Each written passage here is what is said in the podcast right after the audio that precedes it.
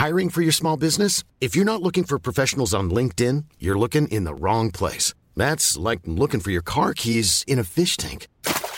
LinkedIn helps you hire professionals you can't find anywhere else, even those who aren't actively searching for a new job but might be open to the perfect role. In a given month, over 70% of LinkedIn users don't even visit other leading job sites. So start looking in the right place. With LinkedIn, you can hire professionals like a professional. Post your free job on linkedin.com slash people today. Ha llegado la noche y con esto un nuevo episodio del Antipodcast. Hola a todos, ¿cómo están? Bienvenidos sean. Yo soy el doctor Miguel Padilla o simplemente su amigo Miguel y les doy la bienvenida a este espacio lleno de libros, magia e historias de terror al que llamamos el Antipodcast. Me encuentro en compañía de Sergio Bocanegra. ¿Cómo estás? Ya recuperado. Ya mejor, es lo que te iba a decir. Vi varios comentarios, mucha gente también mandándome mensajes. Pensé que ibas a decir, vía Jesús. Bien. y el puente muy cerca. Oye, es que dos caídos de tres. Fueron dos de tres en este, en este grandioso y muy gran equipo que tenemos en el Antipodcast. Y la verdad es que yo te agradezco porque tú fuiste quien salvó todo el proyecto. O sea, si pues hay más o Mira, menos. si ¿eh? no hubiese sido por ti, se hubieran quedado los antisuscriptores sin un episodio. Así que yo agradezco bastante. Y nada, este capítulo de, de, este día está bastante bueno porque los antisuscriptores son quienes lo hicieron, prácticamente. Ah, sí, es que ellos mandaron historias increíbles, muy, muy interesantes, sí. pero además mandaron bastantes videos, evidencias paranormales que vamos en un momento sí. más a revisar. Pero bueno, recuerden que si quieren ver este episodio sin cortes, interrupciones ni comerciales y además un día antes que cualquier persona, lo puedes hacer pulsando el botón de unirme que aparece debajo de este video. Y pues bueno, así comenzamos un episodio más del Anti-Podcast. La primera evidencia paranormal de esta noche es bastante interesante y se trata de una persona que aparentemente vive en Virginia, Estados Unidos, y cuenta a través de sus redes sociales que siempre escucha pasos en su casa. Sin embargo, jamás había grabado ni documentado nada hasta que una noche decide simplemente sacar su celular porque se escuchaban demasiados pasos que corrían desde su cocina hasta la sala y prácticamente afuera de su habitación. Esto ya en la noche, por lo que insisto, decide solo sacar su celular y vean lo que pues queda grabado.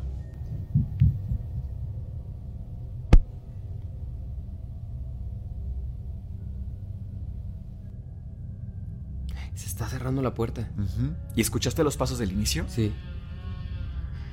Aparte no son pasos delicados, ¿eh? suenan bastante fuertes. Sí.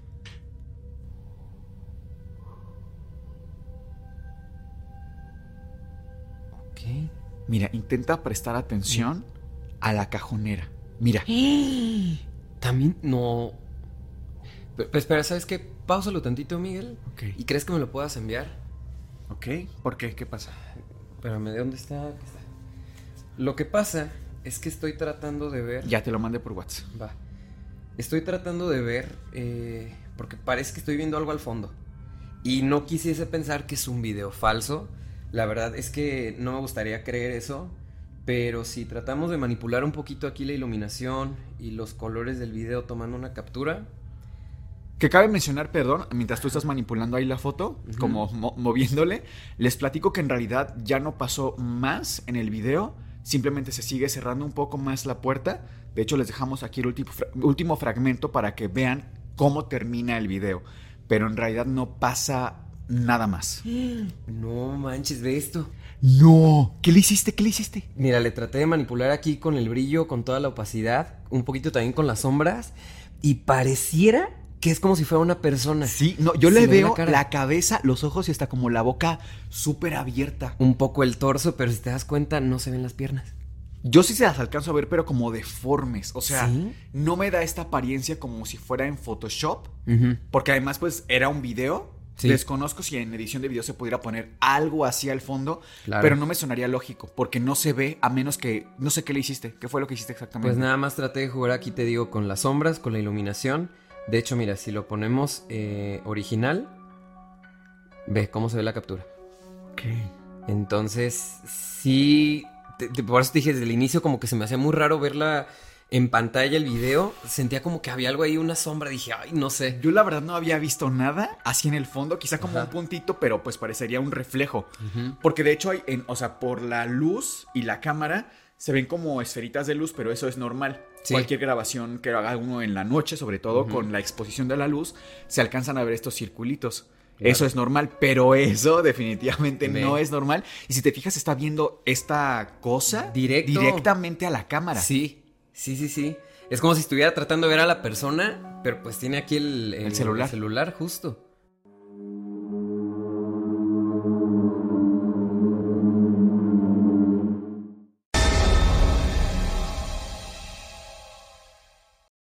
La siguiente antividencia nos la hicieron llegar a través de nuestro Instagram y es de un video que es grabado, o sea, un video de otro video de una pantalla. Te voy a dar un poquito el contexto. En muchas localidades, en muchos lugares y en varias ciudades, cuando una persona suele casarse, contratan videógrafos, camarógrafos, para poder pues llevar el bonito recuerdo de lo que fue la boda, la ceremonia, que si la fiesta. Y en este video, aparentemente, eh, el fotógrafo, el videógrafo está grabando toda la gente, tal cual en la iglesia, la ceremonia. Esto fue en una boda. Ajá, esto fue en una boda. Y se, cuando él está grabando, te digo a la gente, aparece de fondo lo que me suena a una criatura un tanto humanoide, como si fuera una especie de fantasma. Ok. Te lo voy a mostrar para que veas. Mira, ahí podemos ver a toda la gente sentada poniendo atención, como en la ceremonia. Y conforme va avanzando el video, vamos llegando a la parte detrás de la iglesia. Ahí está toda la gente, normal grabando. Mira, incluso ella se ríe, ¿no? Como que se dio cuenta que la estaban grabando. Sí, sí, sí, justo. Y espérate, porque ve al final. ¿Lo viste? Es. Pero parece que trae un velo, ¿no? Un velo blanco de eso. No, es que ya, eh, no sé, ahí se le hizo algo, perdón. O sea, al final, porque ya en esta toma yo veo facciones. Sí. O sea, como si fuera traslúcido el velo y ves cada, o sea, son facciones cadavéricas. Sí, ni siquiera es como si fuera una persona que estuviera viva. ¿Qué dicen los antisuscriptores? Me encantaría que desde ahora nos fueran dejando sus comentarios, sus teorías, porque a veces así nos llegan las evidencias. O sea, sin mayor contexto como para decir aquí un testigo que en efecto, por ejemplo, los que estaban adelante, que no hayan visto a alguien atrás. O sea, sería increíble tener ese tipo de testimonios, pero pues fue un video ahora sí que incidental, ¿no? Sí, también te voy a decir algo, y es que cuando tú ves el video, tal cual pareciera que sí es una persona que trae como su velo. Pero lo siguiente que nos mandan es justo esta captura de pantalla del video como tal. Y a mí sí me parece como si estuviera un poquito ahí manipulado. ¿Ah, no sé, tal vez si pudiese ser porque ya son facciones muy fuertes.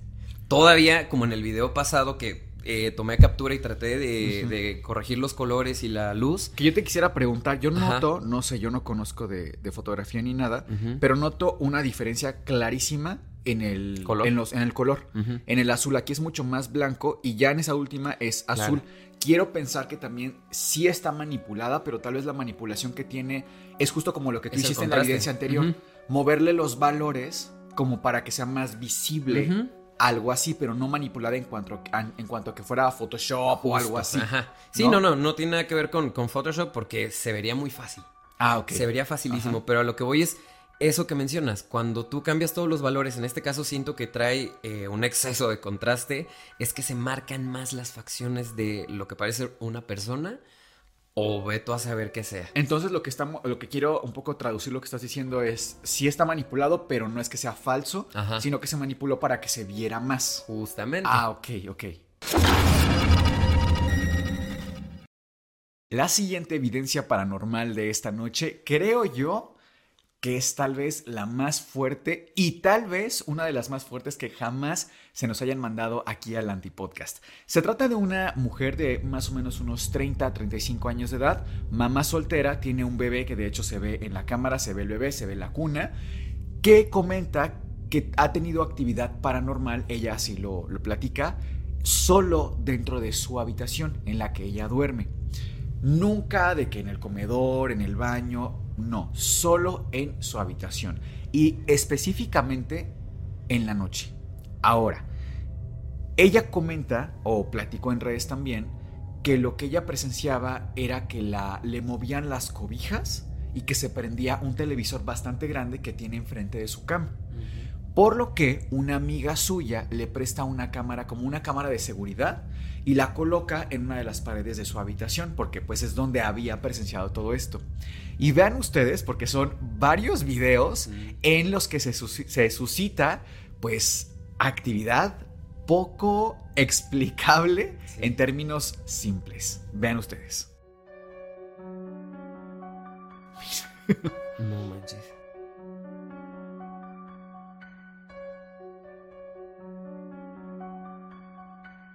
Mira, me gustaría hacer una pausa y regresar a el fragmento anterior, donde hay un espejo enfrente de ella. Yo estuve revisando muy a detenimiento y no se ve alguien, o algo que pudiera jalar, ¿no? Pensando que a lo mejor un amigo o alguien como para hacer ruido, pues la verdad es que no. O sea, presten atención también a cómo la jalan con mucha fuerza. Sí. Pero mira, no se ve, se ve ella. Este es otro fragmento de otro día. Miren la maleta. ¡Eh!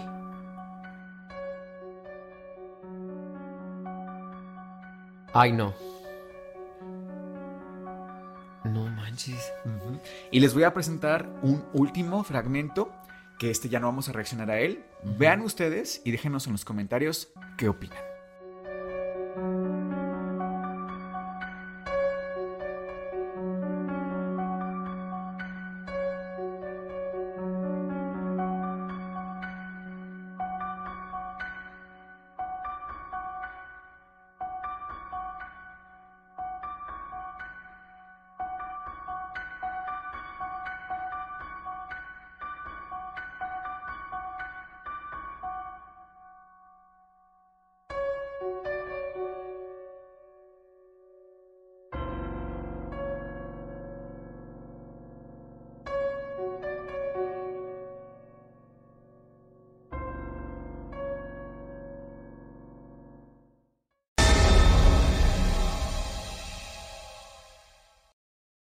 Antisuscriptores, ¿ustedes qué opinan de la gente que posee el don de la sanación? Que hay bastante relato al respecto. Por ahí también nos han pedido muchísimo el caso del niño Fidencio. Oye, sí. ¿Les suena eso?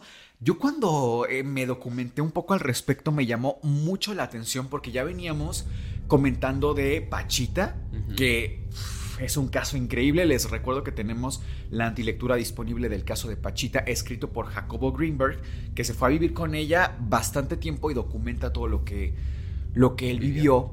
Pero hay casos también que son más contemporáneos, como por ejemplo el caso de la señora Petra. ¿Te suena ella? No, Ella, me encanta que tú sí. No. ¿En serio? No, sí. pues bueno, la señora Petra, hagan de cuenta otra Pachita. Pero ella cuenta que sí puede enseñar o transmitir sus dones siempre y cuando eh, pues los espíritus lo permitan. Pero hay un caso que es el del niño Fidencio que me llamó la atención porque se le llama niño Fidencio cuando claramente ya pues era un hombre, un hombre adulto. No quiero decir un anciano, pero vamos, que ya tú lo veías y... no era un niño. Ajá, no era un niño. Y le llaman supuestamente niño Fidencio porque siempre conservó características mucho más infantiles. Presuntamente, no lo sabemos a ciencia cierta, pero presuntamente por un tema eh, hormonal, por un tema, eh, pues sí, de eso, de algún, algún trastorno hormonal que haya tenido él, que insisto, no se sabe a ciencia cierta.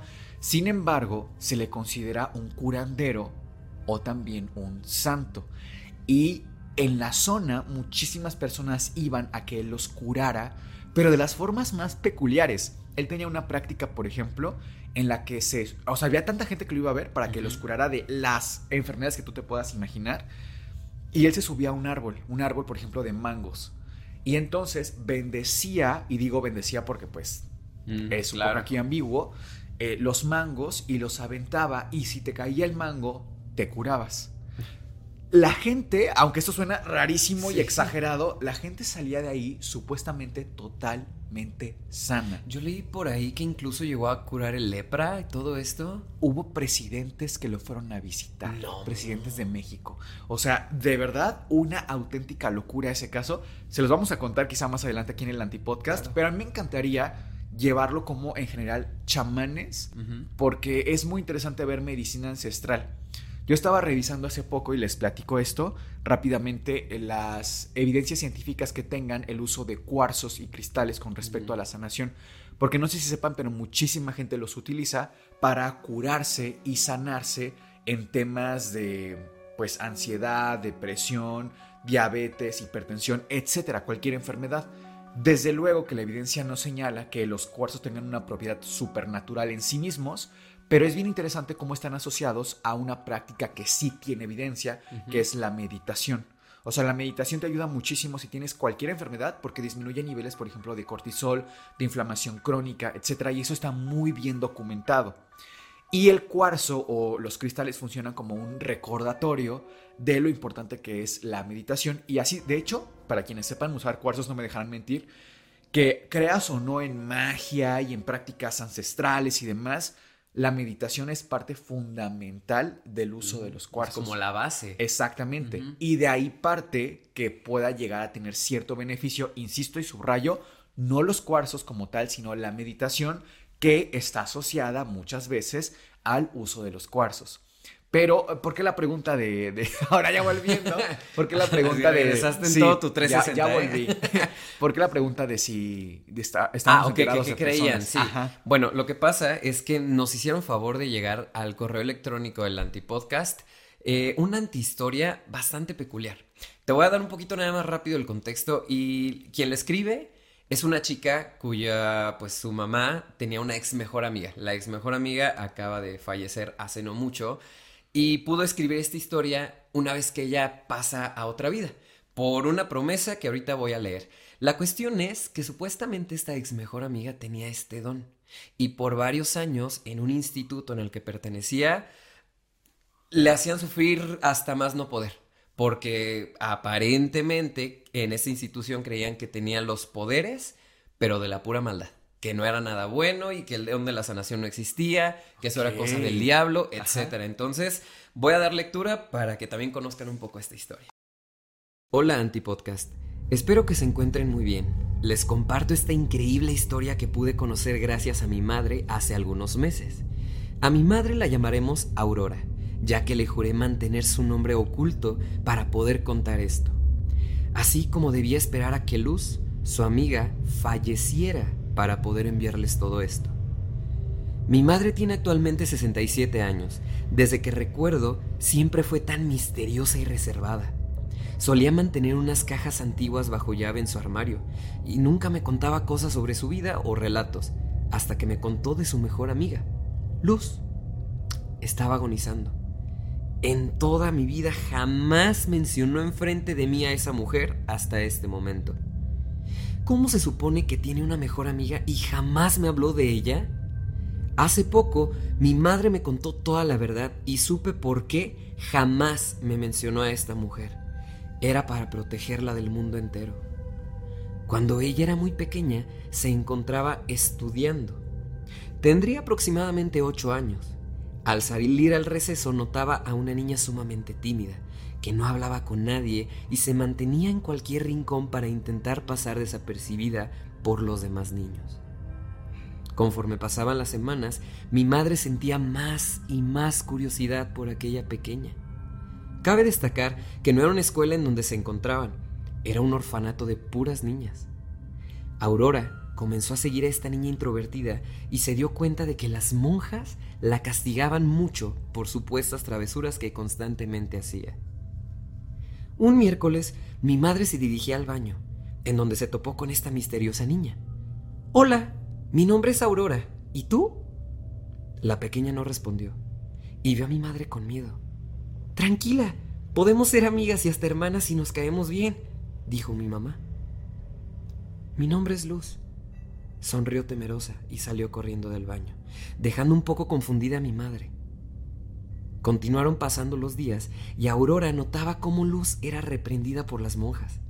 Se sentía terrible de ver cómo con las reglas la azotaban las manos y los brazos. Cada vez que Aurora pasaba por cierto pasillo, Luz y mi madre cruzaban su triste mirada, cerrando ambas los ojos por el dolor de cada impacto en la delicada piel de Luz. Una noche, mi mamá no podía dormir. Se sentía mareada y enferma temblando del frío por la fiebre, y tomó sus zapatillas y se levantó para buscar la ayuda de alguna monja. Cuando al llegar al salón principal, notó a alguien entre las penumbras. Estaba en cuclillas y con las palmas de las manos pegadas a la pared de la esquina sobre un largo pasillo del orfanato. Tan solo, alumbrado con algunas velas que colgaban de las paredes. Caminó hacia la figura y se dio cuenta que era luz. Aurora se sorprendió mucho de esto y con su malestar que cada minuto empeoraba corrió hacia la pequeña en el piso. Llegó hasta ella y le tocó el hombro murmurando. Le dijo, Luz, ¿qué, qué haces aquí? Ya es muy tarde y te van a castigar. Vete a tu cama. Luz no se movió en lo absoluto, por lo que se inclinó un poco más y con las pocas fuerzas que le quedaban abrazó a Luz por la circunferencia del estómago. Mi madre jura que, al tocar a Luz, justo en ese segundo perdió la conciencia. De repente abrió los ojos y Luz estaba tocando su pecho, cerca de su corazón. Estaba con la mirada perdida, pero tan penetrante y con los ojos bien abiertos. En ese momento, una monja entró al pasillo y gritó: ¡Luz! ¡Déjala! ¡No la toques! ¡Maldita escuincla! Y mi madre perdió la conciencia nuevamente. Aurora reaccionó al día siguiente y estaba en una camilla. Despertó sintiéndose mucho mejor, pero ¿dónde estaba Luz? ¿Qué había pasado esa noche? Intrigada por saber cuál era el conflicto entre las monjas y Luz, se dispuso a buscarla por todo el orfanato, pero no logró encontrarla. Simplemente Luz había desaparecido por casi dos semanas. Una mañana, Aurora iba caminando hacia su aula cuando por fin vio a Luz nuevamente. Estaba sentada en el piso. Parecía estar escondida a un lado de un mueble grande y antiguo. Inmediatamente fue hacia ella y le preguntó que dónde se había metido todo este tiempo. Luz simplemente no levantaba la cabeza. Así que mi madre se agachó y con su mano levantó la barbilla de Luz. La pobre niña tenía hematomas dentro del ojo derecho y en algunas zonas de la cara. ¿Pero qué te pasó? Fueron las monjas, ¿verdad? Mi madre estaba realmente furiosa. Pensaba hacer un alboroto para que todos supieran de que ella estaba enterada del maltrato hacia su nueva amiga. Luz la tomó del brazo y le dijo, No, espera, te lo contaré, pero me debes jurar que jamás, jamás podrás decírselo a nadie, al menos hasta que yo me vaya de este mundo. Mi madre aceptó y fueron a un baño abandonado y en ruinas que estaba detrás del patio del orfanato para que nadie las escuchara. No sé mucho sobre mí, ni siquiera sé quiénes son mis padres, ni cuándo nací, pero creo que cuando me concentro mucho puedo curar a las personas. Primero lo intenté con unos gatos que habían atropellado y un par de pájaros, y aún teniendo el cuello quebrado revivieron y los dejé en libertad. Las monjas desde que llegué aquí me han tenido un trato especial y diferente a las demás. Ellas piensan que soy un engendro de Satanás.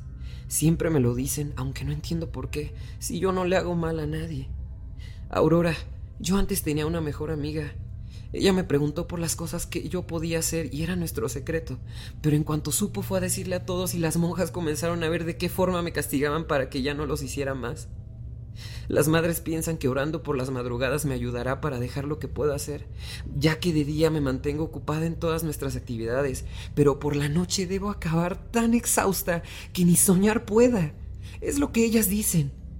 Aquel día que te desmayaste, yo te ayudé. Es como si pudiera quitarte lo que te cause mal. ¿Recuerdas que esa noche me llevaron? Sí, respondió Aurora. Bueno, Siempre que las desobedezco me llevan a un cuarto muy oscuro, lleno de humedad. Amarran mis muñecas acostándome sobre el piso. Puedo estar ahí horas, días, semanas. Pero siempre que estoy dentro nunca paran de orar. Nunca se callan. Aurora se asustó mucho. No sabía si por lo que podía hacer por esa otra niña o porque las monjas le fueran a hacer lo mismo por hablar con Luz. Pasó el tiempo, pero mi madre siempre le fue fiel a su secreto. Conforme crecían, mi mamá juraba que Luz tenía un don, el más grande de todos, el poder de la sanación. Al cumplir los 18 años, les entregaron todas sus pertenencias. Pero vaya golpe tan grande que fue recibirlas. Mi madre había salido un mes antes y había conseguido un empleo sencillo, que le alcanzaría para rentar un pequeño cuarto para las dos. Cuando mi madre fue por luz en su salida del orfanato, no la encontró en la salida, ni en la entrada, ni en ningún otro lugar. ¿Dónde se supone que debía estar? Se, quedó esperando cerca de una banca, pero pasaban las horas y Luz no aparecía. Aurora se preocupó mucho y como pudo, se introdujo por la noche al lugar que la vio crecer. Esperó a que fuera la hora asignada para dormir y comenzó a buscar a su amiga. Pasaron más de dos horas y no la encontraba. ¿Dónde demonios se metió? ¿Le habrían hecho algo? Un murmuro se apoderó del pasillo. Ayúdame, por favor. Te, lo suplico. Aurora volteó y vio que la voz venía de un cuarto profundamente oscuro. En ese momento recordó cómo Luz le había descrito el cuarto donde la encerraban. Con mucho miedo, entró en la habitación y ahí estaba Luz, amarrada en el suelo. Inmediatamente fue a quitarle las cuerdas y la desató. No me iban a dejar libre. Mañana piensan entregarme a otras personas para examinarme, como si de una rata se tratara. Corrieron entre los pasillos y con cautela lograron salir de ahí. Trataron de irse lo más lejos posible, pidiendo aventón y caminando muchos kilómetros. Mi mamá jura que Luz ayudó a muchísimas personas, de una forma anónima, o sin siquiera recibir un solo centavo a cambio. Sin embargo, aunque le hacía honor a su nombre, tenía un pasado bastante macabro. Cuando escaparon de ese lugar, Luz llevaba consigo unos papeles, entre los que encontró un recorte de periódico y reportes de tipo policiaco. Resulta que los padres biológicos de Luz vivían con ella y sus dos hermanos. Sin embargo, los padres tenían varios reportes por vecinos por infantil. No les daban de comer, si acaso tres veces por semana. Presentaban signos de violencia física y psicológica, viviendo en condiciones inimaginables, entre basura y mil cosas dañinas para los pequeños. Una de las cosas más impactantes era qué encontraron en la casa donde habitaban. Altares satánicos y de la Santa Muerte. Supongo que por ello las monjas pensaban que el don de luz era obra del mal también hallaron cuerpos de animales en descomposición en estas mismas estructuras. En uno de los últimos reportes indicaba que la madre de Luz aseguraba que ella, al ser un bebé, era especial, que tenía una supuesta conexión con lo divino y con cosas que el resto de los humanos no percibimos. Por este tipo de declaraciones, la madre de Luz fue enviada a un psiquiátrico. El padre había intentado sacrificar a la bebé en uno de los rituales como ofrenda, sin embargo, uno de los hermanos de Luz llamó a emergencias y gracias a eso fue que alcanzaron a llevar al bebé al hospital y salvarle la vida, pese a las graves heridas que le había hecho. Posteriormente fue llevada al orfanato, ya que sus hermanos eran menores de edad y no existía familia que pudiera hacerse cargo de ella. El hermano que llamó a la policía la vio en tan mal estado que pensó que había muerto y nunca supo que estaba en el orfanato. Tiempo después, nos enteramos de que su hermano se había quitado la vida por la culpa de no poder salvar a su hermanita. Todo esto fue un golpe sumamente duro. A veces mi madre también se preguntaba de dónde venía, por qué estaba ahí, quién era su familia biológica. Pero después de toparse con la realidad de su mejor amiga, prefirió no indagar más de lo necesario. Las vidas de ambas mejoraron poco a poco. Consiguieron dónde vivir y todo lo necesario para seguir luchando juntas, pero años más tarde Luz quiso seguir ayudando a las personas. Mi madre lo cuenta con tanta maravilla que puedo jurar que es verdad. En cualquier lado al que fuera Luz, y si sabía que las personas tenían algún tipo de enfermedad, las tocaba con sus manos y toda la gente a la que ayudaba decía experimentar una clase de corriente que sentían a través de las manos de esta chica. Sorprendentemente lograba curar al 90% de la gente a la que tocaba. Pero mi madre decía que cada que ella daba de su luz para sanar a alguien, algo se le iba también a ella misma, como si le regalara un pedacito de ella a la gente. Algunos años más pasaron hasta que unas personas comenzaron a preguntar por la chica milagrosa. Actuaban como si la fueran a secuestrar, ya que iban a buscarla en donde trabajábamos, a la casa en donde rentábamos, con algún conocido o incluso hasta en el orfanato. La obsesión de esas personas era exagerada, así que Aurora le pidió a Luz que no saliera de la casa. Así lo hizo ella y se dirigió sola al trabajo, pero ahí estaban los tipos. Mi madre entró como si nada, la observaron y la siguieron hasta el cambiador. ¿En dónde está? vas a poner tu cuello en peligro, le dijeron.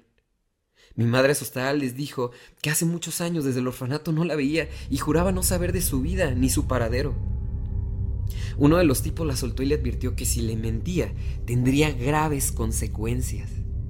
Ella terminó su turno y fingiendo estar de lo más tranquila, se fue a casa. Te, están cazando, Luz. tenemos que huir. Luz tomó algunas cosas indispensables y las echó en una mochila grande.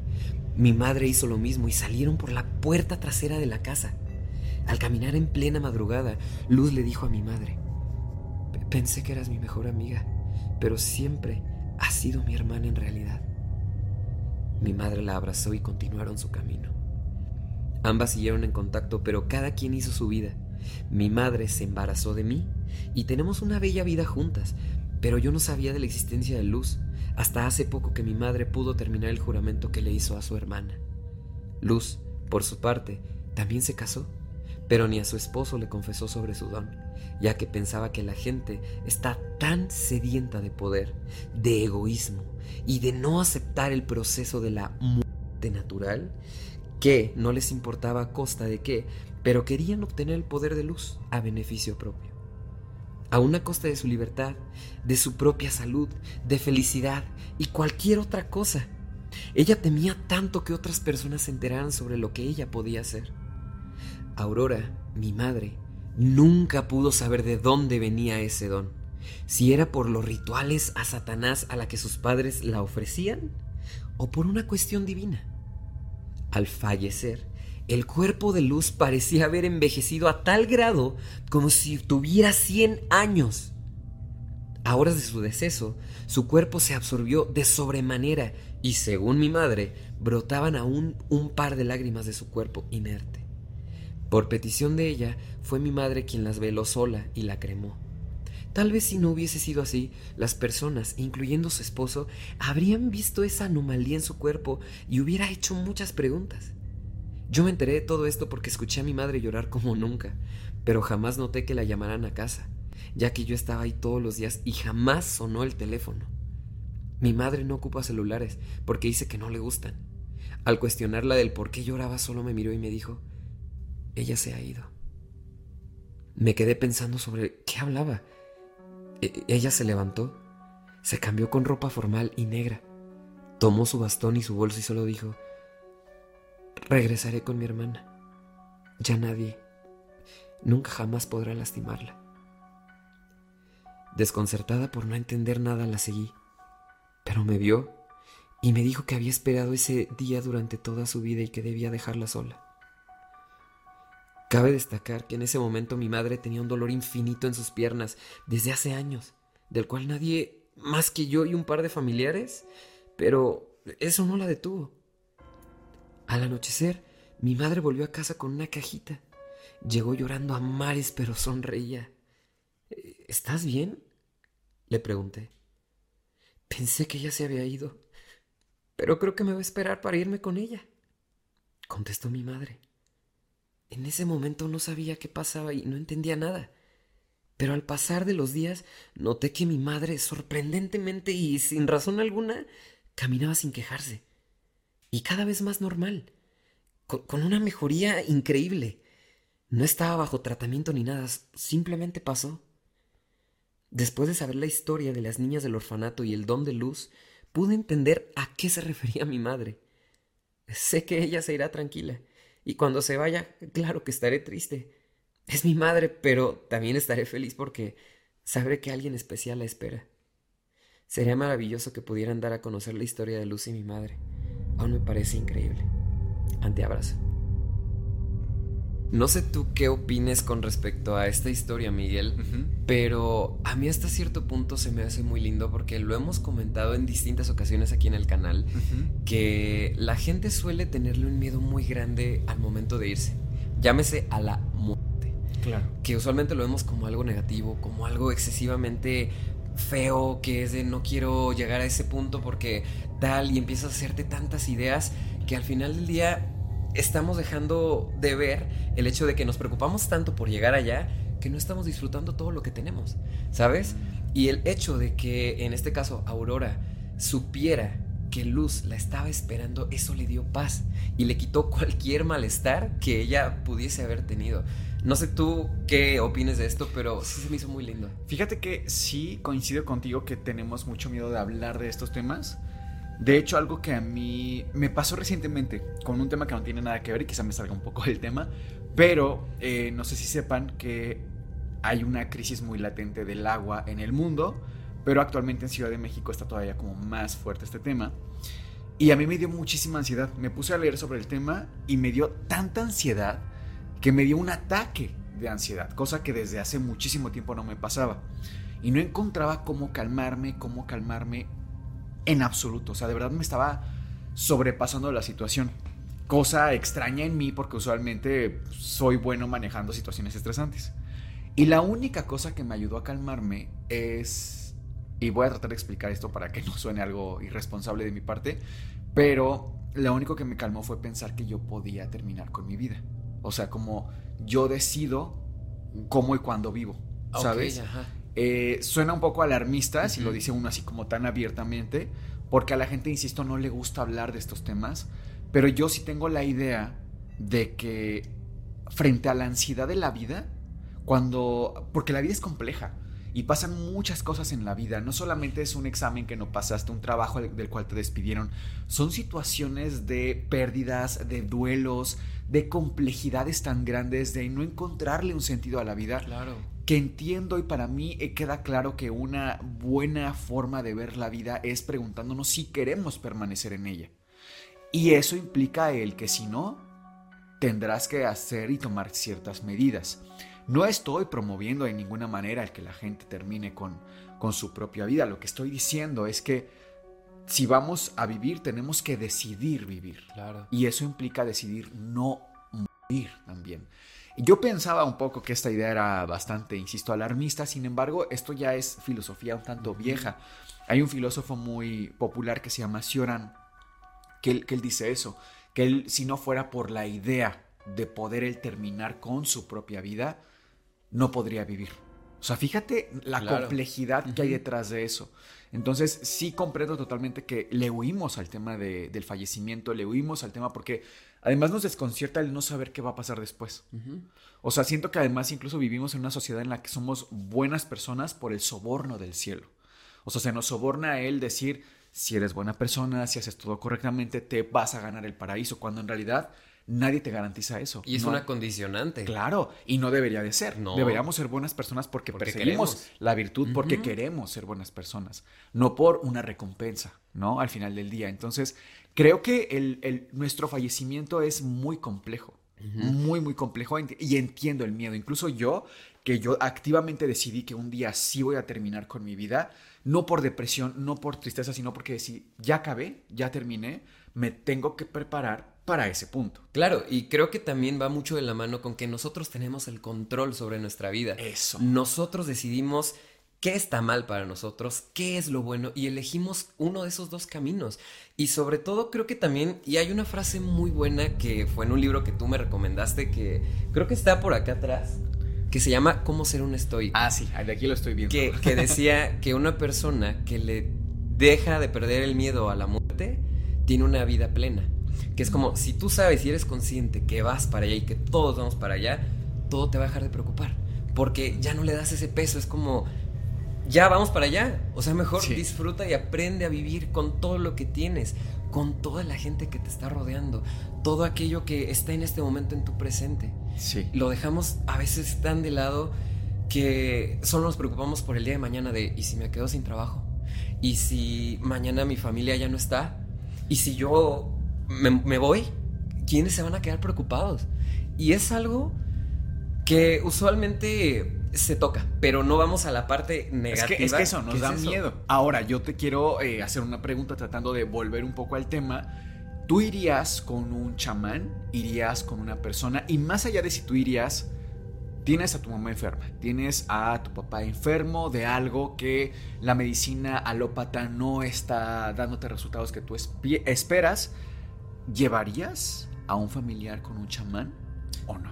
Yo creo que dependería muchísimo tanto de la tradición que tienes como familia como alguna creencia, vaya, un tanto religiosa. Porque cuántas veces no hemos visto casos, incluso de gente famosa y popular, que no han perecido porque la propia familia dice es que yo creo en esto. Y aunque exista la medicina del mundo, aunque exista la parte holística en lo que sea. Oye, pues lo que pasó con Aislinn Derbez recientemente. Hubo un tema bastante fuerte Hubo también. Una controversia. ¿Y en qué año estamos? Claro. O sea, eh, eso está pasando. Esas conversaciones del chamanismo y del poder de la sanación son conversaciones que ahorita estamos teniendo.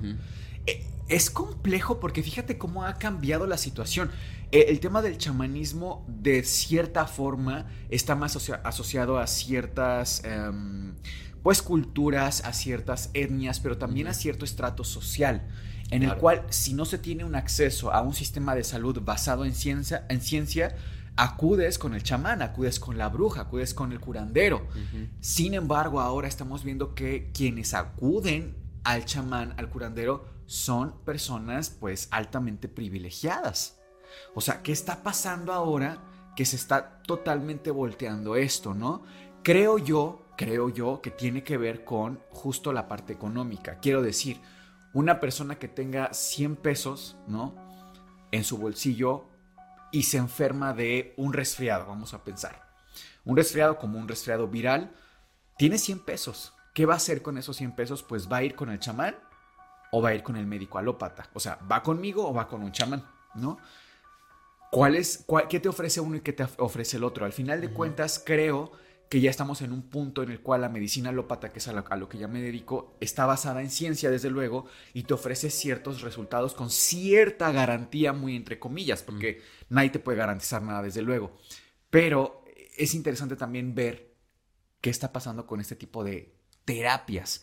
Y justo creo que lo que estábamos comentando hace unos días tú y yo es que el tema del chamanismo y el tema de la magia y el tema sobre todo de la sanación con este tipo de conversaciones se están antojando ya mucho más para esferas sociales elevadas. Sí, claro. Porque seamos honestos, también no es para todo el mundo. Eh, o sea, yo estaba leyendo a esta persona que sus terapias cuestan 30 mil pesos mexicanos. Perdóname, pero a mí me... ningún médico como yo, que, que, hayamos ido a la universidad a estudiar medicina, te cobra 30 mil pesos por una consulta. O sea, eso es imposible. Ya hablamos de ciertos tratamientos específicos, bueno, de acuerdo pero como tal una consulta, eh, eso no existe, ¿no? Entonces, yo personalmente, si me lo preguntan si iría yo con un chamán, no, la verdad es que no. Iría como experiencia. Tal vez, porque soy una persona curiosa, porque me gusta abrirme un poco a conversaciones distintas, ¿no? O sea, sí iría, yo la verdad, sí iría con Doña Petra. Pero, ¿y si, por ejemplo, eh, la persona, que, digamos que no eres tú, que es tu tía, tu papá o alguien... No, ni te, madres, te, lo pide? No. O sea, como en este caso Luz se lo pidió no, a Aurora. No, imposible. No, porque ya no es mi salud. O sea, siento que cuando uno juega con la salud, que sea la tuya, que sea la tuya, pero llevar a tu hijo chiquito, a tu mamá, a quien sea, con alguien que no está basado, o sea, siento que ya estamos en, una, en un tiempo en el cual todo lo que uno haga tiene que tener evidencias. Todo, psicología, medicina, oncología, cualquier cosa tiene que estar basada en ciencia, pero más la salud. O sea, literal, ahora sí que con la salud no se juega.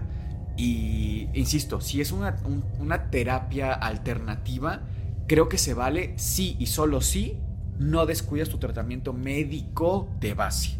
Es decir, y yo les platico, yo conozco un caso que se hizo muy conocido en la clínica en la que yo trabajaba, previo, más o menos tendrá unos seis años esta historia, y resulta que es una mujer joven, ¿eh? tendrá 35 años más o menos, y se le diagnostica cáncer. Ella va, no es cierto, perdón, no fue una clínica, fue en el Hospital General de Querétaro, ya me acordé, porque estábamos en el pabellón de oncología, que es solamente se ve pacientes con cáncer, ¿no? O con sospecha de cáncer. Y esta mujer tenía ya su cáncer diagnosticado de vejiga, pero se estaba esparciendo prácticamente a toda la zona eh, pues pélvica. No podemos decir a qué zonas anatómicas, pero todo lo que está eh, entre las piernas, ¿no? Y era complejísimo porque se le iba a retirar quirúrgicamente muchas partes, incluida por ejemplo eh, la zona última del intestino. Por lo cual tendría que traer bolsita de aquí, bolsita acá. O sea, mujer de 35 años a la cual se le iba a cambiar la vida de forma drástica. ¿Qué pasa? Que se le da la noticia, ella teniendo la mejor actitud, la mejor disposición de ir a sus terapias, etcétera, pregunta llorando: ¿Puedo ir con la bruja de mi pueblo? Y el oncólogo voltea a ver a todo el pabellón, con los otros oncólogos, con todos los médicos, y le dice: Sí, sí puedes ir. Es más, si quieres, yo te acompaño pero te pido una cosa, no faltes aquí a tus tratamientos. Si la bruja te pide cualquier cosa, que tomes alguna cosa, algún brebaje, prefiero que me, que me preguntes y yo me pongo a investigar sobre las prácticas mágicas y yo me documente para saber que no te va a afectar eso. Yo, yo prefiero dedicarte más tiempo a arriesgar tu salud, ¿no? Y me parece bien interesante eso, porque vivimos todavía en un México que tiene muchas de estas tradiciones.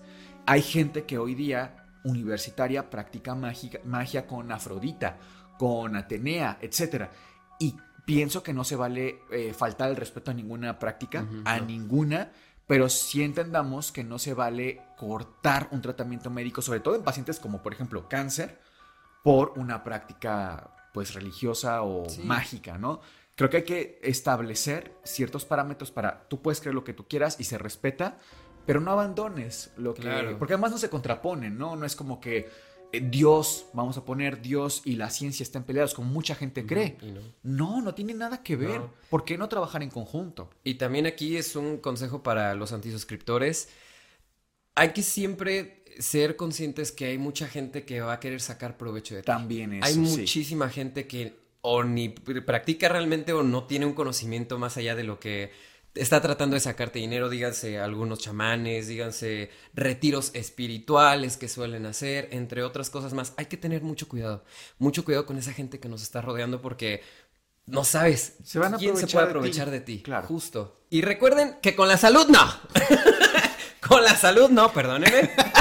Déjenos sus comentarios y conclusiones en la sección de comentarios. Y bueno, nos vemos hasta el siguiente domingo. Somos Sergio, Fer y Miguel y esto fue el ya también. Ya también. Y les deseamos dulces pesadillas.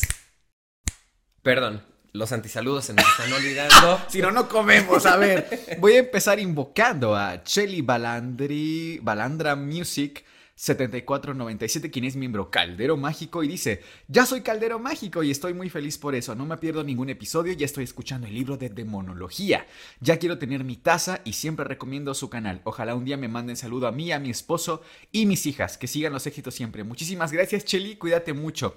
También invoco a Gato Chopper Crochetero, órale, quien es miembro Caldero Mágico. Y también invoco por último a AimeCat81, que es miembro escoba voladora, y dice: Muy guapa, Fer y muy profesional. Me gusta que traten estos temas desde el punto de vista médico, social, criminológico, psicología, muy comprometidos con la investigación. Saludos desde San Luis Potosí, espero cada sábado para escucharlos. Saludos a Sergio. Es como, y Sergio.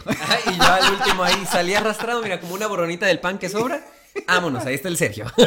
no, un saludo también hasta San Luis, ¿verdad? Sí. San Luis. Bueno, de este lado tengo a Arita623, quien es miembro escoba voladora, y menciona, amo cuando hablan sobre asesinos seriales. Desde el punto de vista médico y psicológico, son mis capítulos favoritos. Habrá que hacer más episodio de eso. También a Jorge Alberto Salinas Aguilar, dos 1221, quien es miembro fantasma, y dice, yo me acabo de suscribir, mi marinovio vio que llevaba meses escuchándolos y hoy me dijo que me suscribiera para poder tener más contenido. Un saludo a marinovio para... es, yo creo que es de marido y novio. Hay bien práctica esta mujer. Muy eficiente ella. Me cae muy bien, me caes muy bien. Saludos al marinovio. Pero bueno, ahora sí, ya disculpen ustedes, cerramos este episodio del Anti-Podcast. Les deseamos dulces pesadillas. How would you like to look five years younger? In a clinical study, people that had volume added with Juvederm Voluma XC in the cheeks perceived themselves as looking five years younger at six months after treatment. Look younger, feel like you. Add volume for lift and contour in the cheeks with Juvederm Voluma XC. Reverse signs of aging by adding volume to smooth laugh lines with Juvederm Volure XC.